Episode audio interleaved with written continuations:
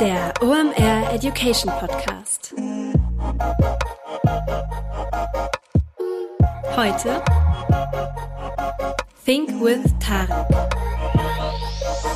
Es ist mal wieder Montag, Zeit für eine neue Folge OMR Education. Mein Name ist Rolf Herrmann, ich bin der Chefredakteur der OMR Reports. Heute heißt es wieder Think with Tarek. Wer ist dabei? Natürlich Tarek Müller. Das steckt ja im Format und ist natürlich auch Pflicht hier. Und der hat einen Gast mitgebracht. Und zwar Florian Wüst, der ist Director Product bei About You. Und wir reden über was ganz Spannendes und zwar über die About You App. Was glaubt ihr, ist der stärkste Kanal von About You? Also was so den Umsatz pro Kunde angeht, ist das die Website oder die App? Ja, wenn ich so blöd frage, ist das klar. Es ist natürlich die App. Und ähm, da steckt eine Menge Power drin und die erklären uns die beiden mal. Vor allem, wie man sowas baut, das fand ich sehr interessant. Und wir werden auch ein bisschen nerdig, also und Flo, irgendwie, man merkt eben halt, wie sehr der für das Thema brennt und wie gut der es erklären kann, aber auch wie Tarek da reingrätscht, ist echt bewundernswert. Also das hätte ich, finde ich ehrlich, eben jetzt kriege ich böse Briefe wahrscheinlich von Tarek gar nicht gedacht, quasi mal, dass der so tief in dem Thema drin ist. Echt. Meine Fresse, muss ich wirklich mal so sagen. Ähm, also wir reden über PWA, wir reden über Cross-Plattform und noch verschiedene andere Dinge. Lasst euch davon jetzt überhaupt nicht abschrecken, auch wenn ihr kein Techie seid. Hört euch das unbedingt mal an, denn ähm, das kann man auch spoilern. Florian ist auch kein Techie. Und ähm, was du brauchst, um äh, so ein Jobprofil zu haben, um Flo's Job zu machen. Das erklären die auch in der Folge. Richtig gut, ähm, richtig spannende Folge. Wenn ich ehrlich bin, ist eine komplett andere Richtung gelaufen, als ich, als ich das gedacht habe. Aber ich habe richtig viel mitgenommen und ja, mach das auch. Und jetzt sage ich euch noch, wer der aktuelle Präsenter ist und dann legen wir los. Kurze Unterbrechung, danach geht's weiter. Ich habe wieder den Blink der Episode für euch, denn Blinkist ist in dieser Woche wieder unser Supporter. Blinkist, das wisst ihr, die fassen euch über 5000 Fach- und Sachbücher und Podcasts in kurzen Blinks zusammen. Die dauern im Schnitt dann so eine Viertelstunde und dann habt ihr die dicksten Bücher einfach mal ja, weggeblinkist. also die mal gehört. Und das habt ich gemacht mit zwei Büchern, die ich euch heute empfehlen möchte. Also zwei Blinks. Und zwar kommen die vom Autor Christoph Käse, der hat beide Bücher geschrieben. Einmal Silicon Valley, einmal Silicon Germany.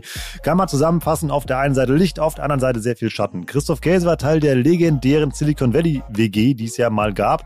Der hat ein halbes Jahr lang da gelebt. Kai Diekmann war da auch mit unter anderem. Und ähm, der beschreibt sehr eindrucksvoll, wie dieses Silicon Valley funktioniert. Das heißt, wie da genetzwerkt wird, wie da gearbeitet wird und warum genau da so viele Innovationen halt irgendwie herkommen. Also wirklich so eine richtig gute journalistische Vorortrecherche, die da in diesem Buch drin steckt. Und dann hört ihr euch danach mal Silicon Germany an, denn dann kommt ihr vom Licht genau in den Schatten. Denn da erfährt man von diesen großen Herausforderungen, die es im Bereich Digitalisierung in Deutschland gibt und vor allem erklärt Christoph Käse auch, warum die so da sind. Zum Beispiel eindrucksvoll am Beispiel der Automobilindustrie. Richtig spannend zum Beispiel, ich wusste gar nicht, wie aufwendig das ist, als Zulieferer für so einen Autokonzern zertifiziert zu werden. Und dann ist es auch nur logisch, dass da keine Innovationen stattfinden können. Und der überträgt diese Software-Learnings aus dem Silicon Valley, also auch diese New Work-Gedanken und ähnliche, äh, ähnliche Prozesse eben halt auf diese historisch gewachsene Kulturlandschaft in Deutschland. Wir sind zwar Exportweltmeister, das Land mit den meisten ähm, Patenten, die weltweit angemeldet werden, aber im Bereich Digitalisierung, wisst ihr alle, haben wir noch so ein bisschen Nachholbedarf. Also richtig gut, das mal so im großen Kontext zu sehen und man kann dabei eine ganze Menge lernen. Das kannst du auch in den ersten sieben Tagen kostenlos, denn du kannst Blinkist erstmal probeweise testen. Geh dafür einfach mal auf blinkist.com slash omreducation. Dann kannst du Blinkist sieben Tage lang kostenlos ausprobieren und als Kirsche auf der Sahne bekommst du dann auch noch 25% Discount auf dein Blinkist-Abo. Nutzt die Chance, holt euch Blinkist, testet das mal aus, macht mir richtig viel Spaß und kann ich nur wärmstens empfehlen. Moin Tarek, schön, dass du da bist. Moin Rolf. Ich habe gehört, wir haben heute ein bisschen Zeitdruck. ja, wir haben Zeitdruck. Ja, vor zwei Stunden habe ich Sport in meinen Tag reingeschoben sozusagen, aber bin nach dem Sport noch nicht zum Duschen gekommen und meine Schwester äh, hatte Geburtstag vor ein paar Tagen. Wir machen Family Dinner um 18.30 Uhr und jetzt ist es 17.15 Uhr. Das heißt, ich muss diesen Podcast dann schnell duschen und dann zum Restaurant fahren. Dann erstmal das Wichtigste, Happy Birthday nachträglich von unserer Seite auch hier und dann sehen wir mal zu, dass du pünktlich... An meine Schwester, nicht an mich aber. Ja, ja. ja genau. genau. an deine Schwester natürlich. aber meine Schwester ist Ethnologin, es ist sehr unwahrscheinlich, dass sie diesen Podcast hört. Sie ist sehr, sehr weit weg vom Digitalbusiness, zum Glück. Sie macht irgendwas Sinnvolleres als wir hier, nämlich quasi ähm, ist Konfliktmediatorin und äh, äh Bild, im, im Bildungsbereich, also ist so bei Problemschulen sozusagen, versucht sie Klassen zu erklären, dass es auch noch andere Wege gibt, einen Konflikt zu lösen, als sich zu prügeln. Das war ganz vereinfacht, dafür würde sie mich jetzt wahrscheinlich töten, ihren Job so zu vereinfachen, aber ich werde äh, den sie schicken, wird diesen ja. Podcast eh nie hören, das ist das Gute. Oder halt, wie gesagt, wir, wir schicken ihr den Link, aber vor uns jetzt hier, wo wir jetzt so lange rumblödeln, du bist heute nicht alleine gekommen, du hast einen Gast mitgebracht. Hallo Flo, schön, dass du, schön, dass du auch da bist. Freut mich hier zu sein, ihr beiden. Dann, Tarek, dich kennen die Leute, deshalb die Frage halt an Flo. Wer bist du, was machst du da und warum ist es eine saugute Idee, mit dir über die About You-App zu reden? Denn darum geht's heute. Genau. Ähm, Flo, bin jetzt 31 Jahre, seit viereinhalb Jahren bei About You und als Director Product für alles das verantwortlich, was du als normaler Endkunde von About You kennst. Das heißt, meine Teams bauen Webseite, App, inklusive der dahinterliegenden Backend-Systeme. Das heißt, jeden Knopf, auf den ich bei euch draufdrücke, quasi mal, der ist über deinen Bildschirm gegangen. das stimmt. Ähm, hoffentlich alle funktionierenden Buttons. Funktionieren ja. Alles, was nicht funktioniert hat, war, war, war Flo's Vorgänger. Das Korrekt. Okay. Hm, ähm, wie sieht das Team aus, was du da betreust bei About You? Hm. Genau, also wir haben so eine Aufteilung nach Frontend- und Backend-Teams. Ähm, insgesamt sind wir bei uns jetzt so fünf bis sechs Teams. Ähm, davon ein Großteil natürlich Frontend-Fokus, ähm, wo du natürlich crossfunktionale Teams hast aus Entwicklern, Produktmanagern und Quality Assurance. Und aufgeteilt, wie gesagt, Webseite, App sind bei uns separate Teams und dahinter nochmal zwei Backend-Teams, die dann die Systeme als Middleware zwischen unseren internen Backend-Systemen und unseren Frontends bauen.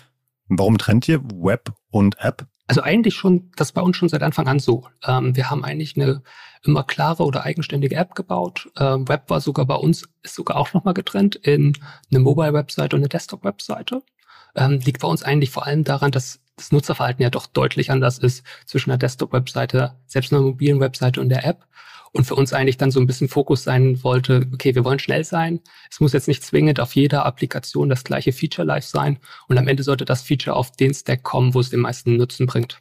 Ja, und ich, also das ist heute, glaube ich, fast noch ein bisschen, also es ist, glaube ich, heute immer noch nicht normal, das so zu machen, wie wir das machen, aber es war vor sieben, acht Jahren, als wir angefangen haben, auf jeden Fall sehr ungewöhnlich, äh, das alles zu trennen. Also damals war so ein Riesenhype um responsive Websites. Das ist ja quasi der Gegenentwurf zu dem, was Florian gerade beschrieben hat. Und ähm, für uns war das aber eigentlich schon damals eine relativ klare Entscheidung. Also die hatte im Wesentlichen Sebastian äh, getroffen. Also Florian ist auch in Sebastians Abteilung übrigens nicht in meiner. Auch, auch das, glaube ich, ein Novum. Heute das erste Mal jemand, der gar nicht in meiner Abteilung arbeitet. Ähm, aber ähm, für uns war halt klar, dass jemand, der auf der App, also auf dem Smartphone letztendlich unsere Website besucht, oft eigentlich Zeit vertreiben will. Ähm, gerade wenn man unsere App öffnet. Und wenn man uns auf dem Desktop besuchen will, hat man oft irgendein, irgendeine Mission, ja. Also man will irgendwas Konkretes kaufen. So. Und hm. wenn man sagt, okay, das ist so, dann war aus unserer Sicht eigentlich relativ klar, müssen die Websites eigentlich ziemlich unterschiedlich aussehen, ja. Und eine responsive Website ist ja immer irgendwie so eine Art Kompromiss. Und wir wollten, wir haben eigentlich gesagt, wir wollen so groß werden, wir können da jetzt nicht unserem wichtigsten Produkt oder in, bei, bei unserem Produkt, wir nennen unsere Website Produkt, ähm, können wir kein, kein, so, nicht so einen Kompromiss eingehen, sozusagen, weil wir wissen, das ist nicht optimal.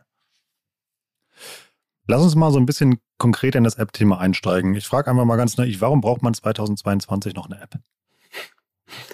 Ich glaube, du siehst jetzt äh, Tarek und mich eigentlich schmunzeln, weil wir würden eigentlich die Frage anders stellen, warum du eigentlich noch eine Desktop-Webseite brauchst. Ähm, also für uns gibt es aktuell eigentlich keine Diskussion, dass eine App entweder nativ oder mit, sag ich mal, einer Cross-Plattform-Entwicklung mit Flutter Direct Native eigentlich ein Must-If, zumindest auf unserem Level. Gibt es, äh, also lass uns erstmal so ein bisschen in die Zahlen gehen. Wie viele Leute, also wie viele Downloads habt ihr denn? Also wie viele App-Nutzer habt ihr? Es ist keine KPI, die uns interessiert, Rolf. Ähm, deswegen wissen wir es nicht.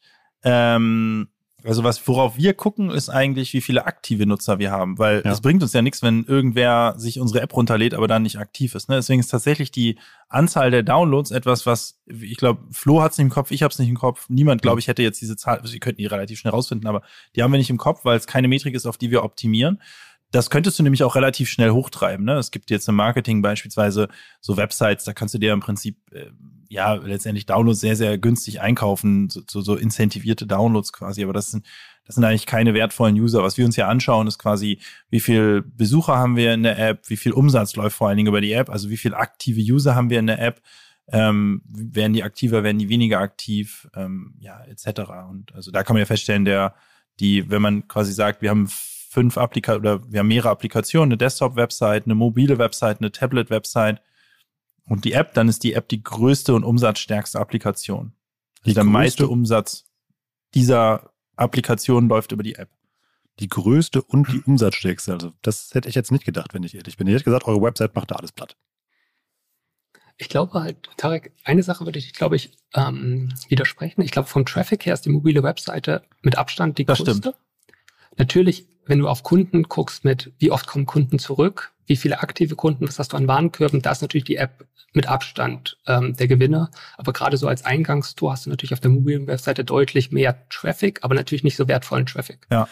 Genau, mit also, der größten meinte ich sozusagen den meisten Umsatz und die wertvollsten Kunden und auch der größte Featureumfang ähm, sozusagen. Also weil mittlerweile ist ja schon so, dass wir, also korrigiere mich, wenn ich da falsch liege, Florian, aber ich habe das Gefühl schon so, die Major Features implementieren wir meistens erstmal auf der App und dann rollen wir sie in den anderen Devices aus. Es gibt auch Features, die aufgrund von Priorisierung in anderen Devices erst ausgerollt werden, weil sie da vielleicht besser passen, aber eigentlich da die wichtigste Applikation, sage ich mal, und die umsatzstärkste ist die App. Mit Abstand. Also es gibt, glaube ich, jetzt eigentlich in den letzten ein, zwei Jahren fast kein Feature, wo wir in Web angefangen haben. Ähm, eigentlich alle wichtigen Initiativen kamen jetzt immer erst in die App rein. Und die App gibt es dann aber auch schon, ja, eben gesagt, sieben, acht Jahre lang. Also so lange habt ihr schon die About You beim Start. Ja, also wir, äh, wir haben am 4. Mai 2014 gestartet, da hatten wir noch keine App. Ja. Da hatten wir aber auch ehrlicherweise noch nicht wirklich eine funktionierende mobile Website. Das war ganz witzig, weil beim Launch-Event haben wir eigentlich immer gehofft, dass niemand sein Handy rausholt und unsere Website wirklich besucht. Ähm, aber ja, irgendwie so ein, paar, ein halbes Jahr später hatten wir dann auch schon die App und die mobile Website. Damals war es aber auch noch anders. Also damals war es schon so, dass der Großteil des Umsatzes definitiv auf dem Desktop erfolgt ist äh, und auch Mo Mobile Web noch kein großer Traffic-Treiber war 2014. Das ist also schon was, wo in den letzten acht Jahren eine Riesenveränderung stattgefunden hat, dass die Menschen im ersten Schritt haben sie angefangen, mobil zu surfen, aber haben auf dem Desktop den Checkout abgeschlossen. Äh, und heute ist es halt so, dass die Leute mobil surfen und auch mobil den Checkout abschließen.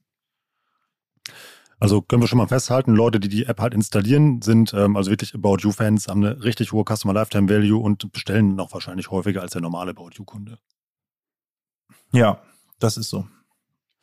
Und du hast natürlich auch eine höhere Interaktion mit so Features wie Markenliken, Sizefinder, wo du halt irgendwie Daten von Kunden brauchst, da hast du natürlich eine viel höhere Einwilligungsrate, will ich es jetzt mal nennen, als in dem Webbereich. Ja, und auch im CRM ist mittlerweile der Push-Kanal größer als der Mail-Kanal. Also es ist auch ein Reaktivierungs-Push-Tool äh, oder CM-Tool natürlich ultra wichtig, weil du natürlich auch schneller einen App-Push-Notification-Einwilligung gibst als eine äh, E-Mail, ein E-Mail-Double Opt-in. E-Mail-Double Opt-in machen echt wenige mittlerweile. Also da habe ich auch, ich meine, ich habe ja vor, weiß ich nicht wann, vor 18 Jahren angefangen mit E-Commerce. Und also vor 18 mhm. Jahren habe ich meinen ersten, äh, wobei damals habe ich noch gar kein Double Opt-ins eingeholt, ne? Aber irgendwann ging es halt los mit Double Opt-ins und da ist eine unfassbar hohe Double Opt-in-Einwilligungsrate. Ne? Und das ist eigentlich jedes Jahr gesunken. Also die E-Mail-Double Opt-in-Raten. Die Push äh, Einwilligungsraten sinken auch massiv, aber sind halt noch auf dem, also kommen halt von einem relativ gesehen höheren Niveau, äh, sodass eben der Reaktivierungskanal mittlerweile auch eigentlich stärker in der App erfolgt als jetzt per E-Mail. Und du hast natürlich auch den Vorteil, dass du besser Daten sammeln kannst, besser personalisieren kannst in der App als halt äh, auf Desktop, gerade jetzt noch mit den ganzen Consent-Bannern. Das hätte ich jetzt als nächstes gefragt, eben mal, welche Daten ihr aus dem Nutzerverhalten ablesen könnt. Denn ihr macht ja nichts aus Zufall, sondern einfach, weil ihr immer in eure Daten reinguckt. Nehmt uns da doch mal ein bisschen mit. Also was könnt ihr aus der App rauslesen, also aus dem Nutzerverhalten? Genau, also glaube ich eigentlich fast alles, was du bei den normalen Endkunden gerade im Shopping-Bereich ähm, erwarten würdest. Also klar erstmal Marken, die Kunden häufig kaufen würden ähm, Produkte, wo Kunden eine, ähm, sage ich mal, ein großes Interesse haben, aber auch natürlich Assortment. Ist das jetzt ein sportaffiner Mensch? Ist das ein Mensch, der vielleicht eher in einem Plus-Size, Curvy-Bereich ist? Also alles diese Sachen mit zu sagen, okay, wir können mit einer hohen Wahrscheinlichkeit sagen, dieser, dass dieser Kunde an diesem Produkt oder diese Kategorien, Assortment interessiert ist, das ist definitiv möglich in unserer App und nutzen wir auch definitiv in unseren ganzen Ansprachen. Was ich cool fand, ist also, dass sich der Nutzer, wenn man sich die installiert, sofort ja selbst segmentiert. Also kommt ja so die Frage eben mal, was bist du, eben halt männlich, weiblich und dann geht's eben mal ja sofort los. Das hat, man hatte auch sofort das Gefühl, dass das sofort personalisiert ist, irgendwie halt auf einen. Das war ein richtig guter Einstieg. Hm? Ich glaube natürlich, für, gerade für den Beginn als Kunde hast du natürlich noch nicht so viele Personalisierungsfaktoren, mhm. weil wir natürlich noch Daten sammeln müssen. Aber sobald du, glaube ich, nach ein, zwei, drei, vier Sessions aktiv in der App bist, wird das immer mehr. Gerade dann auch die App-Navigation wird sich ein bisschen anpassen an deine Präferenzen. Ähm, und je mehr du interagierst, desto stärker wird es personalisieren. Und wir haben ja auch ein, äh, das große Glück, dass wir About You heißen, also wir auch mit unserem Namen sehr stark spielen können. Also wenn du dich registrierst äh, und die App öffnest, steht da eben About Rolf. Ähm, wenn du dann zum Beispiel den Sizefinder äh, nutzt, ähm, dann geben wir dir irgendwann auch Probabilities beispielsweise, ob die Größe dir also mit welcher Wahrscheinlichkeit dir Größe L, Größe XL, Größe M passt. Hm. Äh, also das ähm, hängt, also die Personalisierung hängt einerseits davon ab von deiner Nutzungsfrequenz, also mit zunehmender Frequenz werden wir zunehmend besser, kombiniert mit der Frage, ob du uns auch aktiv Daten gibst. Das fängt an mit einer Registrierung, dass wir deinen Namen kennen äh, und dein Geschlecht natürlich, das ist die allererste Information, ähm, aber dann eben auch die Möglichkeit dem Kunden bieten, aktiv Informationen einzugeben, deine Größe, dein Gewicht, deine Lieblingsmarken, ob du, welche Größen du in deinen Lieblingsmarken trägst. Das können wir dann nämlich korrelieren. Ähm, und ja, je mehr Informationen du uns am Ende gibst und je häufiger du die App nutzt, desto besser wird sie. Matcht ihr da auch noch andere Datenpunkte, die ihr habt mit? Also wie zum Beispiel mein Retourverhalten oder sowas oder irgendwie andere Sachen, die ihr im CRM habt? Klares Ja von meiner Seite. Ähm, also klar, Kaufhistorie ist ein super wichtiger Indikator für uns. Ja, ne, genau, das wird auch zum Beispiel am CRM genutzt. Ne? Das wirkt sich aus auf deinen Kundenscore. Hatten wir auch schon mal eine Folge hier.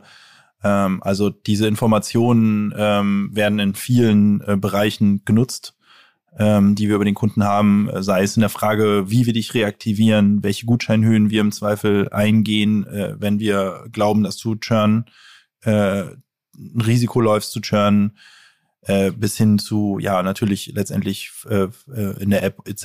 werden die Daten möglichst auch genutzt, natürlich, die wir eben über einen Kunden haben, um alles ja am Ende des Tages mit dem Ziel, eine möglichst relevante Empfehlung dem Kunden abgeben zu können für das, was als nächstes möglicherweise relevant sein könnte. Plus quasi Frustration zu reduzieren durch beispielsweise das Anzeigen von Artikeln, die nicht in eigene Größe verfügbar sind. Was mir bei der Nutzung noch aufgefallen ist, wie ähm, viele Features da implementiert sind, die nicht nur dazu dienen, dass ich Sachen kaufe. Also dieses, diese Live-Shopping-Sachen oder immer diese Aufzeichnung habe ich mal da gefunden, Drops immer, die jeder immer auch anbietet. Also ähm, das wirkte auf mich und das fand ich immer sehr gut, eben halt nicht wie so ein reiner Online-Shop einfach immer, der, der, digitalisiert worden ist. Inwieweit spielen denn strategische Ziele eine Rolle, wenn ihr da in so eine Feature-Entwicklung geht und wie geht das weiter? Mhm. Also primär auf jeden Fall. Also wo wir als Marke ja immer für stehen, ist jetzt nicht einfach ein Warehouse-Shopping, wo du irgendwie mit einer guten Suche und vielleicht einer guten Kategorieliste das, deine Produkte findest. Klar ist das ein Teil, wo du gut sein musst, transaktionell. Wir können jetzt irgendwie nicht uns komplett hinstellen, irgendwie so ein, äh, sag ich mal, ein Wühltisch sein und der Kunde findet irgendwas. Klar solltest du schnell zu Produkten kommen. Das ist, glaube ich, so das Fundament. Du solltest das finden, wenn du einen klaren Need hast.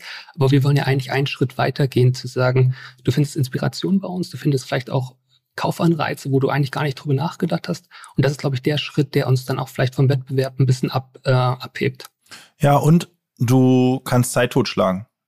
Also das ist ja das, was ich auch eingangs sagte, was halt in der App-Welt gar nicht so irrelevant ist, äh, dass Leute teilweise einfach nur die Zeit totschlagen wollen.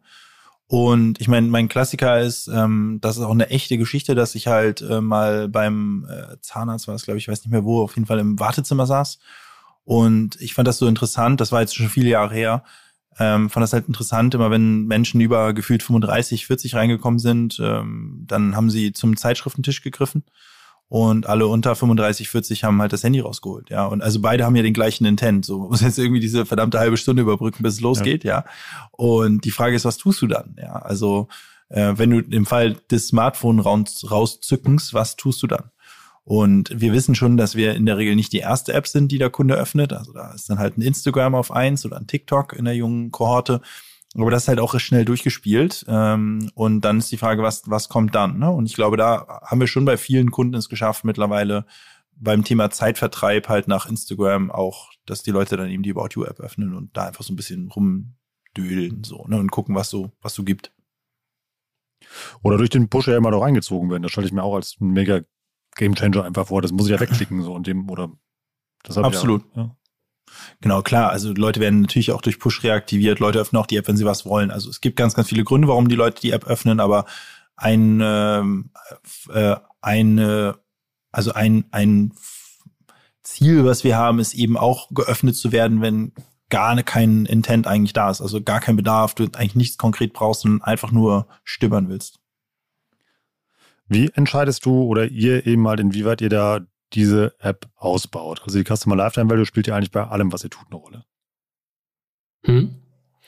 Ich versuche mal die Frage zu beantworten und sag mal gerne, ob ich es in die richtige Richtung für dich beantworte oder ob deine Frage woanders hin abzieht. Ähm, also klar, was ist bei uns wichtig?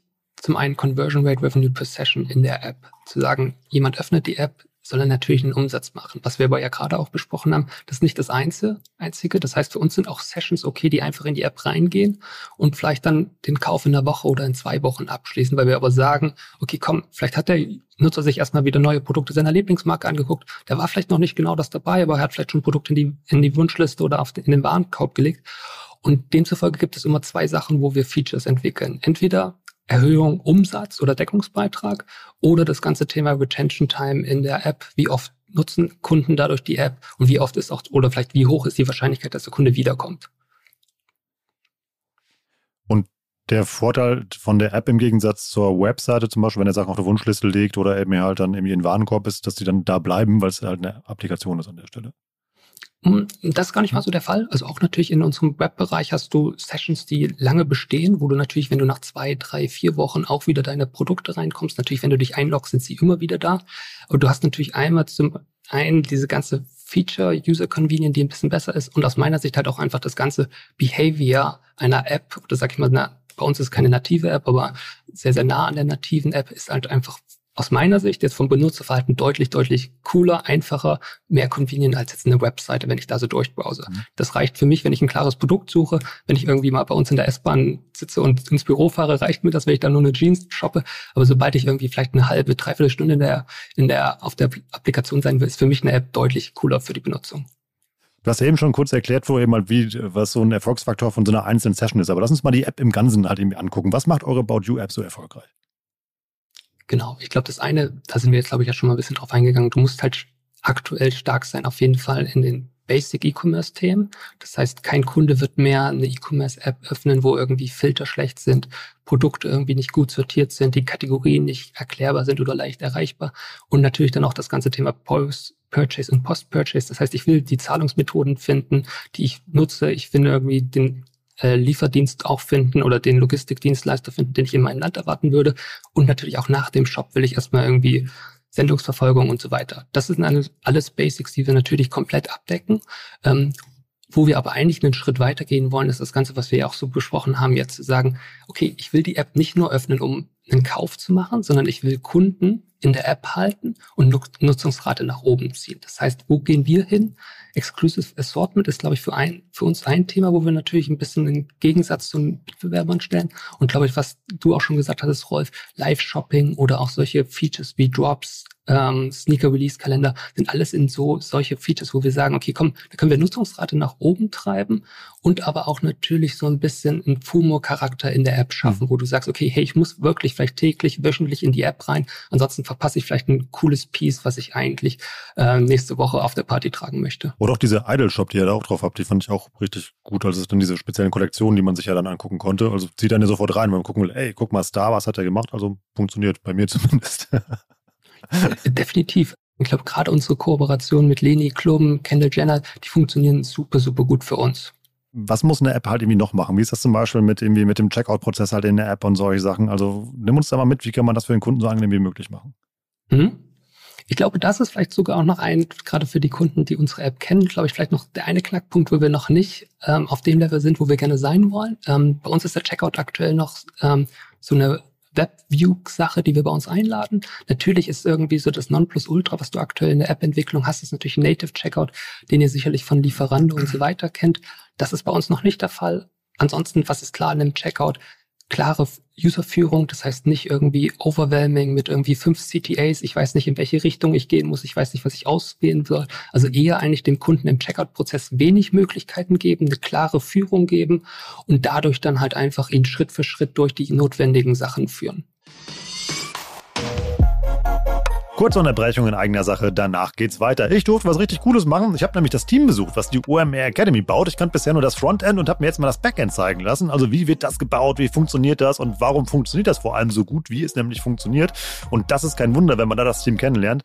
Wie viel Liebe, Detailversessenheit und vor allem Wissen die da reinpacken, ist echt interessant, dass da immer ein Wechsel ist zwischen unterschiedlichen didaktischen Formaten, dass man eben halt irgendwie nicht gelangweilt ist, ist man nämlich wirklich nicht, wenn man diesen Inhalten irgendwie arbeitet. Es macht richtig Spaß damit zu lernen und probiert das einfach mal aus. Die OMR Academy, falls ihr es noch nicht wisst, das ist eine Art Ferienstudium, was wir für euch gebaut haben. Das geht über zehn Wochen. Ihr investiert zwei bis drei Wochenstunden pro Woche in das jeweilige Thema und seid nachher von der Pike auf richtig fit in dieser Online-Marketing-Disziplin. Gibt es zu neun unterschiedlichen Themen, unter anderem zum Thema Facebook Advertising, Instagram Marketing, SEO, SEA oder ganz frisch arbeiten wir gerade am Thema LinkedIn. Das wird richtig großes Tennis. Guckt mal, was da so los ist. Das könnt ihr machen unter omr.com slash academy und mit dem Gutscheincode Academy10 bekommt ihr dann auch noch 10% Rabatt auf euren Platz im digitalen Hörsaal.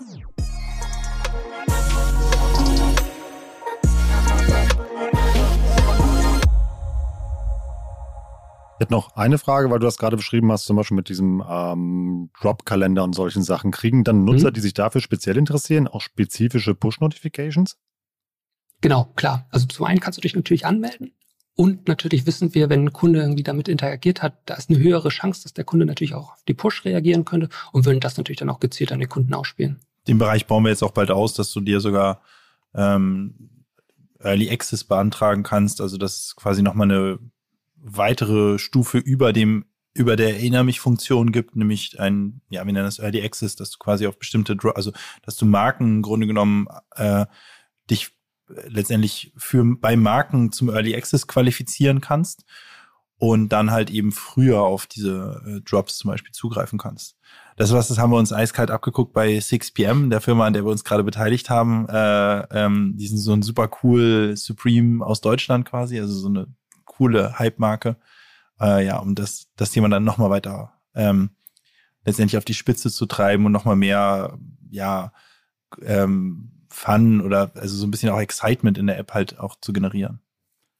Also wenn man das mal so, so weiterdenkt, wie sich das Ganze ähm, erweitert, ist das ja eigentlich so eine Art ähm, interaktives und personalisiertes Modemagazin, um jetzt mal auch dieses Wartezimmerbeispiel wieder aufzugreifen. Also man, wo man nicht nur einkaufen kann, beziehungsweise ich kann mal Sachen angucken und kann sie im Idealfall sogar direkt kaufen.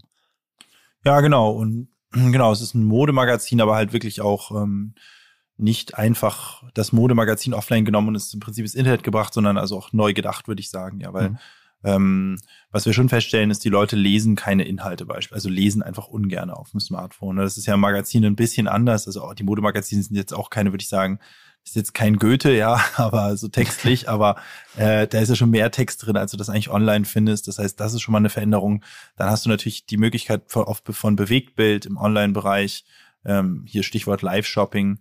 Äh, du hast natürlich die Möglichkeit der Personalisierung, das hat eben ein Offline-Modemagazin nicht. Du hast die Möglichkeit von ja, so Themen wie Drops, also dass du spielst mit diesen klassischen FOMO, also Fear of Missing Out mhm. ähm, Funktion, dass halt Dinge schnell ausverkauft sind oder nur eine gewisse Zeit verfügbar sind oder Content nur eine gewisse Zeit angezeigt werden kann oder du dich über ähm, welche Mechanismen auch immer für, ein, äh, für so eine Art höheren Status qualifizieren kannst und dann eben Early Access bekommst.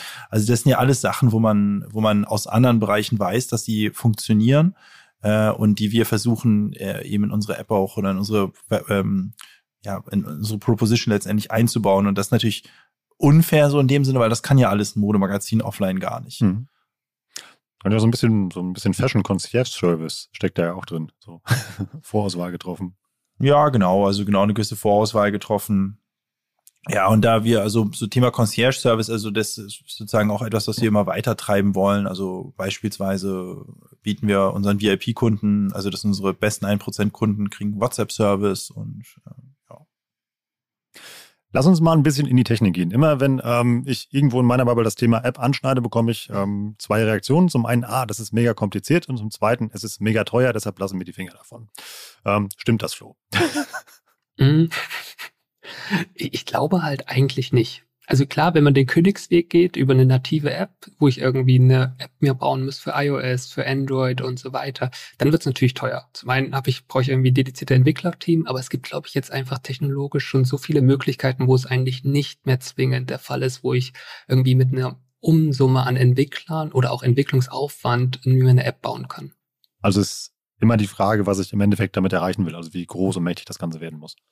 Ja, genau. Und ähm, auch natürlich, was ist, was willst du für Funktionen? Also ich glaube, gerade so dieser native Weg, den ich jetzt am Anfang gesagt hatte, ist eigentlich nur notwendig aus meiner Sicht, wenn du auch native Komponenten nutzen willst. Ich glaube, alles, was jetzt kommt mit Flutter, React Native, bieten dir eigentlich eine Möglichkeit, mit einem Entwicklerteam eine App zu bauen über alle Betriebsplattformen, die sehr, sehr, sehr, sehr nah an ein natives Behavior rankommt. Das heißt von Performance, von den ganzen Gesten oder so, die ich als Endkunde machen kann.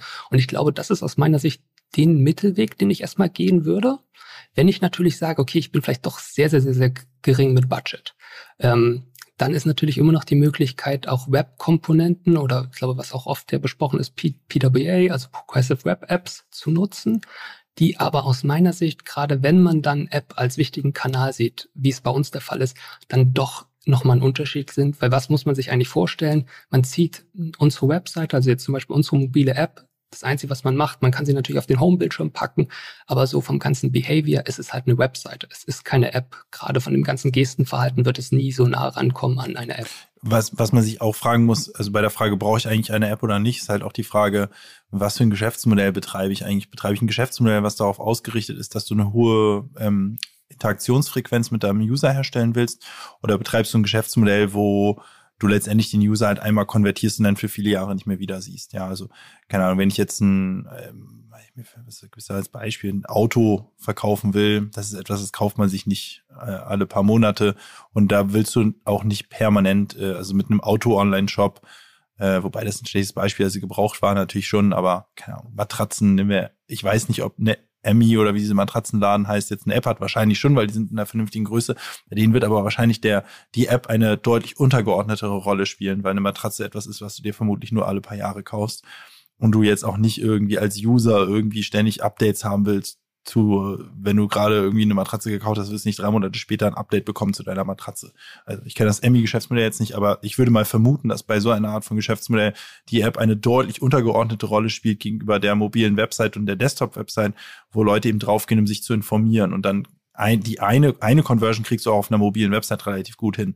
Leute informieren kriegst du auch auf einer mobilen Website total gut hin. Also für solche Themen brauchst du keine App, aber wie Florian schon beschrieben hat, sobald du halt hingehst und sagst, du willst eine regelmäßige Interaktion mit dem Kunden, du willst, dass der Kunde ja letztendlich dieses nativere Verhalten hat, in äh, was zum Beispiel einhergeht mit so Funktionen wie Likes äh, wie du guckst dir mal länger irgendwas an, du scrollst länger durch irgendeinen Content durch, du nutzt wirklich die Personalisierungsmöglichkeiten, die da draußen bestehen. Da ist, glaube ich, so, dass auch aus User-Sicht, dass sich das einfach angenehmer an der App anfühlt. Ne? Und deswegen muss man, glaube ich, gucken, was, was für ein Geschäftsmodell hat man eigentlich. Äh, ist man eher Case, ich verkaufe alle drei Jahre mal eine Matratze ähm, und ich möchte Informationen transportieren, den Kunden schnell konvertieren, dann würde ich bei Web bleiben, weil die App ist ja schon eine Barriere. Also es erfordert einige Klicks, bis du am Ende dann auch wirklich auf der App drin bist, versus Web öffnest du und ist sofort da. Wenn ich ein Geschäftsmodell, was auf eine permanente Interaktion mit dem Kunden ausgerichtet ist und vom Customer Lifetime Value und der erhöhten Wiederkauffrequenz lebt, dann glaube ich, ist eine App eigentlich unabdingbar, muss eine App haben dann. Hat ja auch meistens ein bestimmtes Ziel. Also wenn man ja auch so guckt, was für, für Apps hat man halt auf dem Smartphone, wie nutzt man die, dann hat, hat ja immer einen konkreten Grund, das zu nutzen. Und, das, und im, im, Web ist man ja, surft man halt. Ja. ja. Aber ich würde schon vermuten, dass zum Beispiel auch fast jeder von uns die Amazon-App auf dem Handy hat und eben auch über die Amazon-App bestellt. Ja, du könntest ja auch sagen, kannst ja auch über, und das, obwohl ja jetzt Amazon nicht mal Interaktionsfeatures hat. Ne? Daran sieht man, finde ich schon, dass die allermeisten sagen, wenn ich etwas regelmäßig nutze, dann nutze ich es lieber in der App, weil einfach die, das ist einfach ein bisschen angenehmer in der Nutzung in der Regel als eine mobile Website. Stimmt, und geht geht auch schneller einfach. Also, weil was, was wir eben auch gerade gesagt haben, wenn man einfach hat alles hinterlegt, muss so ein paar Mal ein paar Knöpfe drücken. Aber lass uns mal noch mal ein bisschen darüber reden, wie man das baut. Das fand ich eben sehr interessant, Flo, was du eben mal so erzählt hast. Also PWA hast du uns eben schon erklärt. Was kann man da noch machen? Mhm. Genau, ich glaube halt, wir hatten wie gesagt Native, ganz klar, mit Kotlin oder Swift. Ähm, PWA als Web hatten wir gesprochen. Cross-Plattform ist das den Weg, den wir gehen, also mit Flutter oder wir hatten vor, vormals äh, React Native. Ich glaube, das ist sehr, sehr, sehr, sehr nah an der nativen App mit den Vorteilen aber, dass du nicht alles doppelt entwickeln musst oder sogar, wenn man irgendwie jetzt zu Huawei und so weiter geht, dreifach entwickeln müsste. Und ich glaube, dann gibt's noch so eine kleine Zwischenlösung mit Hybrid, wo man dann so, ja, nativ und Web ein bisschen verheiratet. Also ich finde das jetzt, ich glaube halt, wenn würde ich eigentlich eher in den Weg gehen, wenn ich wenig Budget habe, gehe ich in Web, PWA, wenn ich eigentlich so wie uns, App ist super wichtig, ich will aber jetzt nicht irgendwie zehn Entwicklerteams lang, langfristig aufbauen, würde ich auf eine Cross-Plattform gehen. Und wenn ich, glaube ich, Native gehen würde, muss ich zum einen, glaube ich, sagen, okay, ich brauche fast gar keine Website. Ähm, oder mir ist UX und native Komponenten, also die ganze Interaktion mit Sensoren, die in den Apps verbaut oder in den Handys verbaut sind, super wichtig. Also für mich eigentlich, sage ich mal, klassischer Weg, wenn ich eine wichtige App brauche, wäre Cross-Plattform für mich. Ähm, Native wirklich nur, wenn ich auch native Komponenten brauche. Das meine ich jetzt positiv besetzt, Flo. Das war jetzt wirklich schon, schon sehr nerdig. Kannst du das alles nochmal für den, für den kleinen Heimanwender nochmal ein bisschen einfacher erklären, wo die Vor- und Nachteile liegen? Klar, mache ich gerne. ähm, genau. Nativ, ähm, hoher Entwicklungsaufwand. Das heißt, ich brauche viel Budget, habe natürlich beste UX, beste Performance. Dann Web-Thema mit PWA oder halt in dem Sinne ganz klassische Web, die ich in einen WebView reinziehe. Ähm, sehr, sehr schnelle Entwicklung. Gerade wenn ich schon eine Webseite habe, dann kostet es mich fast keinen Entwickleraufwand mehr, eine App zu haben. Hab natürlich nur sehr, sehr eingeschränkt Offline-Funktionen. Also ja, PWA bietet jetzt sowas wie Push-Notifications und so weiter, aber deutlich, deutlich eingeschränkt. Also sage ich mal wirklich nur so, okay, wir haben eine App, aber UX und Performance wird halt immer deutlich schlechter sein. Und dann das andere Thema, was glaube ich die meisten aktuell gehen, ist Cross-Plattform. Das heißt, äh, mit Flutter oder React Native, ich entwickle für alle Betriebssysteme. Das heißt, wenig oder sagen wir mal vergleichsweise wenig Entwicklungsaufwand, aber sehr, sehr gute UX und Performance, nahezu eigentlich gerade Flutter und React Native haben jetzt, glaube ich, in den letzten Jahren einen guten Schritt nach vorne gemacht. Fast kein Unterschied mehr äh, zwischen den nativen Entwicklungsmethoden. Wer braucht denn was? Also wenn man sich mal so hm, ja, Online-Marketer anguckt oder E-Commercer oder irgendwie, wer braucht von diesen Dingen, die du gerade beschrieben hast, irgendwie, ja, welches Kaliber? Genau. Ich glaube, wir können gut fast Tareks Antwort nehmen, die wir dir damals jetzt schon gesagt hat. Also wenn du einen App-Fokus hast, kommst du aus meiner Sicht nicht an den Themen vorbei, entweder Cross-Plattform oder nativ zu gehen. Sobald ich sage, okay, App ist für uns eher, sag ich mal so, sekundär, dann ist, glaube ich, so eine Web-PWA-Geschichte vollkommen fein. Ähm, ich biete vielleicht Kunden irgendwie ein bisschen Zugang. Ich kann vielleicht auch langfristig gut sehen, ob sich das Userverhalten verändert. Aber das wäre so, ähm, in welche Richtung ich gehen würde. Wie lange dauert das, so eine App zu entwickeln und wie aufwendig ist sowas? Hm? Ja, eigentlich interessanterweise kann ich sie, glaube ich, relativ gut entwickeln äh, oder gut sagen, weil wir 2019 erst die App komplett neu geschrieben haben ja. in Flutter von damals React Native. Also uns hat es damals mit so drei, vier Entwicklern, sag ich mal, sechs bis acht Monate gedauert. Ähm, man muss natürlich sagen, zu dem Zeitpunkt war unsere App natürlich jetzt schon weit weg von einem MVP E-Commerce App. Das heißt natürlich irgendwie mit jedem Feature, was wir reinziehen, erzeugst du natürlich auch immer mehr Entwicklungsaufwand in so einem Rewrite. Ich glaube, eine gute oder sag ich mal eine Basic E-Commerce App kannst du, glaube ich, jetzt schon in drei, vier Monaten auf jeden Fall hinbauen mit einem kleinen Entwicklungsteam. Also muss man eigentlich sagen, dass das natürlich im Prinzip die Frontend adjacent äh, ist jetzt, die Florian gerade beschreibt da, das geht jetzt, also diese Entwicklungsgeschwindigkeit geht davon aus, dass du ein E-Commerce Backend schon hast, äh, was das Frontend das letztendlich mit Daten versorgt. Ne? Ähm, beispielsweise unser Backend ja, Scale, das äh, stellen wir nun ja auch äh, sozusagen Dritten zur Verfügung, ähm, gegen das du dann in dieser genannten Geschwindigkeit eben auch so eine App entwickeln kannst wenn du jetzt also eine komplette E-Commerce-Landschaft entwickeln musst, also nicht nur das Frontend, sondern auch ein PIM, ein Order-Management-System, ein Checkout, eine Personalisierung, ein CRM und so weiter, dann da hast du natürlich die massiven Aufwände. Also da bist du, wenn du das, also das entwickelt ja kein Mensch mehr heute selbst, ne? Jeder nutzt da irgendwas, entweder unser Scale oder was ist ich, ein, da gibt's SAP, Commerce Tools, Spriker und so weiter, ja, äh, Salesforce. Also äh, irgendwas als Grundlage nimmst du oder du machst einen Best-of-Breed-Ansatz und nimmst dir einen PIM, ein OMS und so weiter, aber die Komplexität und das, was wahrscheinlich lange dauern wird, ist eher eigentlich diesen ganzen Backend-Kram zu orchestrieren. Äh, das wird deutlich länger dauern als quasi diese drei, vier Monate Frontend-Entwicklung. Frontend ist ein bisschen, Frontend ist jetzt auch zu wenig gesprungen, also weil da ist schon auch Logik im Frontend, äh, aber die Komplexität liegt, glaube ich, äh, die Komplexität, die Zeit treibt, liegt da, glaube ich, eher im Backend, wenn ein E-Commerce-Player bist zumindest. Also spannend, was ihr beschreibt, ist ja, dass die App nur ein Teil eines ganzen Ökosystems ist, was eben mal, was man haben muss, um überhaupt so eine App erfolgreich benutzen zu können.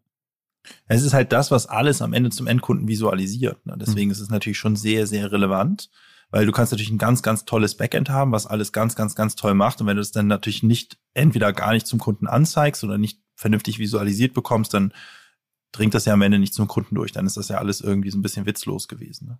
Auf der anderen Seite ist natürlich eine tolle Visualisierung zum Kunden ohne ein funktionierendes Backend auch witzlos. Also es muss schon am Ende irgendwie beides funktionieren. Ja, weil wenn jetzt sozusagen Florians Team nicht mit vernünftigen Daten versorgt wird, dann können die auch keinen Filter bauen. Ja, ähm, mal jetzt mal irgendein blödes Beispiel zu nennen oder die Suche wird nicht funktionieren, die Personalisierung wird nicht funktionieren, wenn im Backend sozusagen nicht der, die Kundendaten hinterlegt sind und auch vorinterpretiert werden oder vorgefiltert oder vorgeclustert werden. Also das heißt, am Ende ist halt schon ein, ein beides, beides sehr, sehr wichtig, ja, um am Ende eine vernünftige Kundenexperience herzustellen. Wie kann ich mich entscheiden, ob ich überhaupt so weit bin, so was zu bauen oder ob es sich für mich lohnt? Ja, also idealerweise würde ich sagen, ähm, also ich bin, ich bin dabei, Florian zu sagen, ich glaube, die Kosten einer Progressive Web App sind erstmal relativ gering. Also ich glaube, das würde ich schon irgendwie machen, wenn du irgendwie ein Unternehmen hast, was eine gewisse Größe erreicht hat. Es ist schwer zu sagen, was das für eine Größe ist. Ähm, aber das ist, glaube ich, jetzt erstmal ein Schritt, den ich schon gehen würde. So, wenn du den dann gehst, dann siehst du ja, wie viele Leute sich die App runterladen und wie eine Nutzung ist. Und dann kannst du davon ausgehen, dass quasi der Umstieg einer, von einer Progressive Web App auf zum Beispiel eine, so ein Hybridmodell à la Flutter, React, ähm, deine Metriken verbessern wird. Also es wird am Ende deine, deinen Churn reduzieren, deinen Customer Lifetime Value erhöhen, dir mehr Reaktivierungsmöglichkeiten geben, die Conversion Rate erhöhen, den Deckungsbeitrag der Kunden erhöhen. So, und dann ist natürlich schwer zu sagen, wie hoch ist diese, wie hoch ist diese, dieser Increase. Aber was du, glaube ich, machen kannst, ist, du musst eine Annahme treffen auf den Increase und ähm, das dann und das dann halt teilen durch die, also Annahme pro ähm, aktiven App-User äh, mal angenommener Increase gleich quasi mehr inkrementeller Mehrdeckungsbeitrag und das teilst du im Prinzip durch deine Entwicklungskosten und dann hast du letztendlich den Return on Investment Zeitraum ähm, den du, den du darunter kalkulieren kannst. So würde ich das prinzipiell, glaube ich, versuchen auszurechnen. Was für Menschen brauche ich denn, um sowas zu machen? Also nimmt euch nimmt uns gerne nochmal mit immer zu About You. Also wie sieht dein, äh, dein, dein Team aus, Flo? Welche Kompetenzen bringen die mit? Was braucht man dafür? Genau. Also ich glaube, was, was klar ist, wir brauchen Entwickler. Ich glaube, das ist auch jedem bewusst. Du entwickelst heutzutage, oder klar gibt es jetzt No-Code-Initiativen und so weiter, aber ich glaube halt, die meisten ähm, Applikationen gehen dann doch immer noch mal ein bisschen was Dynamisches rein. Das heißt, klar, Core-Bereich, auch irgendwie größter Anteil bei uns in den Teams sind Entwickler. Daneben natürlich Leute, die auf Qualität schauen, also Quality Assurance, das heißt Leute, die dann den entwickelten Code abnehmen, äh, Bugs finden und so weiter. Und dann hast du natürlich einen, einen Bereich, der konzeptionell arbeitet, Stakeholder Management macht, unser Kontakt oder unsere Schnittstelle ist zum Business, das sind die ganzen Produktmanager. Ähm, da hast du natürlich super unterschiedliche Profile mit Business Background, das heißt ähm, ganz klassische BWL ähm, Background, aber auch natürlich dann Wirtschaftsinformatik oder Informatikstudenten. Also sehr, sehr weites Feld, weil natürlich auch der Bereich sehr, sehr, sehr, sehr viel Flexibilität hat, in, je nachdem, wie du ihn ausgestaltest, in unterschiedlichen Rollen.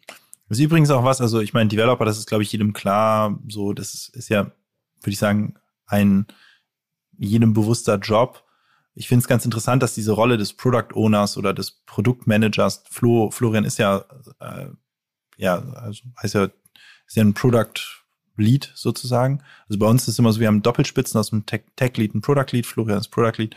Ähm, ist so eine Rolle, die, glaube ich, wenn, wenn ich so an Schulen bin oder so, ich glaube, dass die meisten Schüler wissen gar nicht, dass es so einen Job gibt, ja.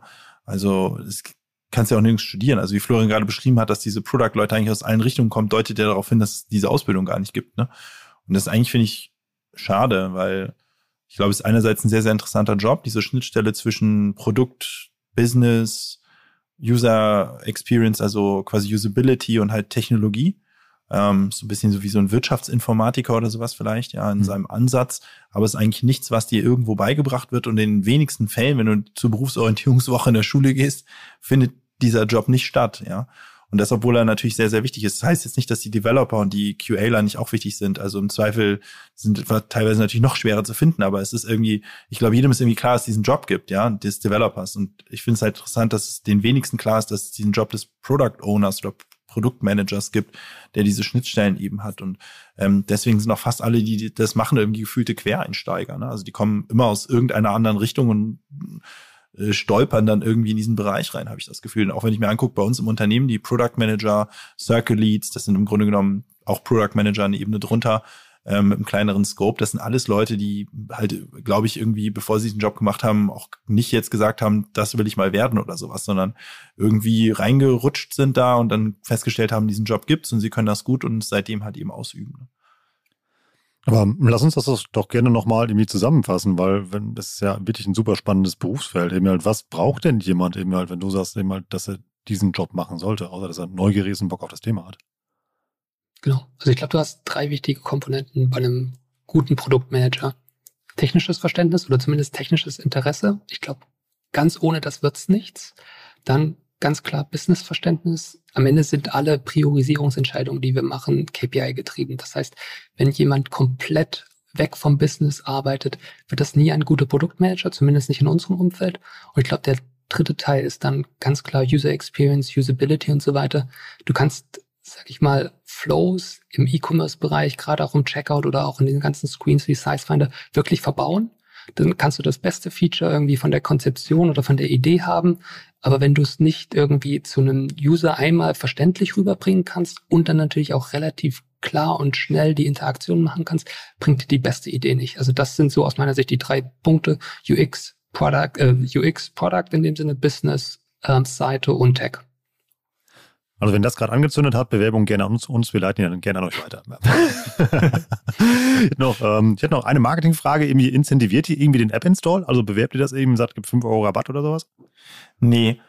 Ähm, weil wir bisher damit eigentlich gar nicht so gute Erfahrungen gemacht haben. Also das sind wir so ein bisschen wieder bei deine, deine ähm, eine relativ frühe Frage war ja, wie viele Downloads wir haben. Und mhm. das ist auf jeden Fall eine Maßnahme, die deine Downloads massiv nach oben treibt. Aber die Frage ist ja, sozusagen, wie viele inkrementelle mehr Downloads triggert es eigentlich? Versus wie viele Leute, die sich App, eh die App hätten runterladen wollen, haben einfach fünf Euro Rabatt danach, ja.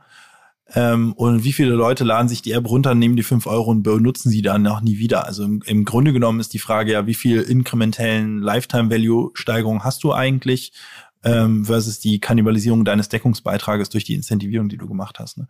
Und da war eigentlich unsere Feststellung meistens zumindest, dass äh, sich das nicht gelohnt hat. Also dass es sowieso eine ganze Menge Kunden gibt, die irgendwann auf den Trichter kommen, sich die App runterzuladen, weil wir bewerben die schon. Also wir sagen dem Kunden schon auch auf der mobilen Website überall, hallo, wir haben auch eine App und das ist übrigens besser und so weiter und so fort. Also das ist quasi unübersehbar für den User und diejenigen, die da Bock drauf haben, laden sie sich dann auch runter und diejenigen, die sich nur über diesen äh, Code eben incentivieren lassen, aber eigentlich keinen Bock hatten auf die App, die werden auch nie so richtig zu aktiven App-Usern oder zumindest nicht, dass es diese Incentivierung rechtfertigen würde.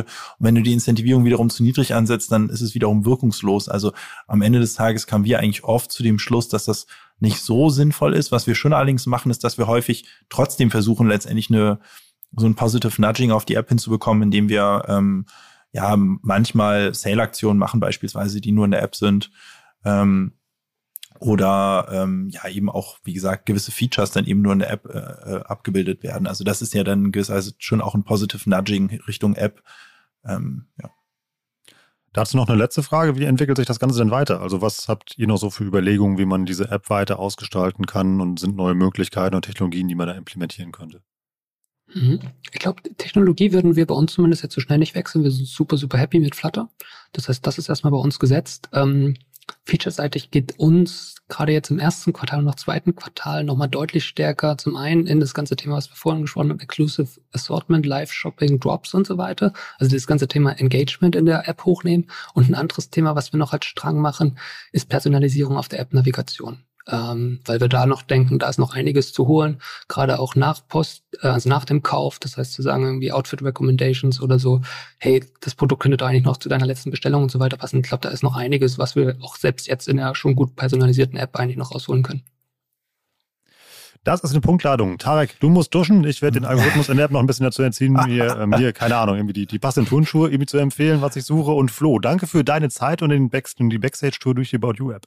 Ich wollte ein, eine Sache, wenn du erlaubst, sozusagen, wir haben ja vorhin für die für diese Product Manager Rolle ein bisschen Werbung gemacht. Ich glaube auch, falls es da draußen Menschen gibt, die Flutter entwickeln können oder es tun wollen, ich glaube, da sind wir eine sehr, sehr, sehr gute Anlaufstelle gerade. Ja. Aber da gibt es, glaube ich, nicht viele Unternehmen in Deutschland oder Europa, die da auf dem Niveau ja eben da eine coole, ein cooles Umfeld bieten. Ja, also das heißt, falls es da draußen Developer gibt oder QAler, und auch Product Manager, aber ähm, dann äh, bewerbt euch gerne, wendet euch gerne direkt an Flo bei LinkedIn oder keine Ahnung was oder schreibt einfach unserer, unserem Recruiting-Team. Also wer dieser sehr, sehr guten Empfehlung von Tarek folgen möchte, auch gerne einfach E-Mail fertig machen mit euren Unterlagen. Wir gucken auch nicht rein, leiten die einfach ungesehen weiter an report.omr.com und auch mal gucken, vielleicht finden wir für euch noch ein paar Leute, die bei euch an Bord kommen. Ist ein cooler Arbeitsplatz, das habt ihr hier schon ein paar Mal gehört, irgendwie, dass das einfach richtig smart ist, was das Team dann bei About You macht und was da für tolle Leute arbeiten. Danke für eure Zeit und ich habe wieder viel gelernt. Ciao, ciao. Danke, Rolf. Ciao. ciao, ciao. Das war wieder richtig spannend. Ich habe eine Menge gelernt. Ich hoffe ja auch. Und echt krass, muss man auch mal sagen, wie technisch fit die beiden sind und welche, ja, ist ja keine Maschine, aber welche, dass die wirklich jede Schraube von dieser App so detailliert erklären können. Richtig stark und vor allem auch richtig stark, wie das Thema App bei About You gespielt wird und wie gut das funktioniert. Also denkt mal darüber nach, ob so der Appweg für euch nicht auch einer wäre. Das kann man so wirklich mitnehmen als zentrales Learning aus dieser Episode. Wenn ihr noch ein bisschen mehr lernen wollt, habe ich noch einen kleinen Hinweis in eigener Sache für euch und das sind unsere OMR Reports, die kennt ihr eben halt natürlich. Haben wir zu den unterschiedlichsten Themen, in denen man man sich mal richtig fit machen sollte. Zum Beispiel auch zum Thema Gen Z ist für mich eben eine der unterschätztesten Zielgruppen, die es gibt. Also vor allem von etablierten Unternehmen wird das ja mal gerne weggelächelt. Ja, so, das geht uns nichts an, das ist nicht unsere Zielgruppe. Doch, das geht euch was an und das ist eure Zielgruppe. Die sind nämlich sehr viele und sind sehr kaufkräftig und vor allem von der Werbung noch gar nicht so erschlossen. Nur 15 Prozent der Gen Z fühlen sich vom Marketing richtig abgeholt. Also Beschäftige dich mal damit, lese dich da mal rein. Dabei hilft dir der Report, wie du diese Zielgruppe erreichen kannst und guck mal, ob du da nicht neue Kunden erreichen kannst und deine Produkte vor allem neu erfinden und neu platzieren kannst. Das ist eine Riesenchance für dich und dein Marketing. Im Report steckt eine ganze Menge drin, nicht nur zum Thema Marketing für Gen Z, zum Thema HR ist auch ein Kapitel drin, wieder jede Menge Checklisten, Downloads, Screencasts. Also ein bunter Strauß an Dingen, die dir wirklich helfen, dein Marketing vor allem für die Gen Z viel, viel besser zu machen und da ja einfach mehr Umsatz auch zu generieren, wenn du einfach das machst, was in diesem Report steht. Den findest du unter omr.com slash report und jetzt wieder alle zusammen mit dem Gutscheincode Warenkorb bekommst du auch noch 10% auf deinen OMR Report. Wenn du dem ganzen Team noch einen Gefallen willst, lass uns gerne mal ein paar Sterne bei Apple Podcast da, schreib eine kurze Rezension dazu oder mach einen Post dazu fertig und teile dem auf dem Netzwerk deiner Wahl. Tag da auch gerne mich drin und OMR Education. Dann bekommen wir das auch mit und können in den Austausch gehen. Und mich freut es immer zu sehen, wer das hier hört wer sich mit Inhalten beschäftigt und freue mich immer über Feedback, Themenwünsche und ähnliche Dinge. Ihr wisst, wo ihr mich da findet, unter anderem auch auf LinkedIn. Folgt mir da gerne, schreibt mir da Nachrichten. Ansonsten hören wir uns hier nächsten Montag wieder. Ich bin Rolf, das war OM Education für heute. Tschüss aus Hamburg. Ciao, ciao.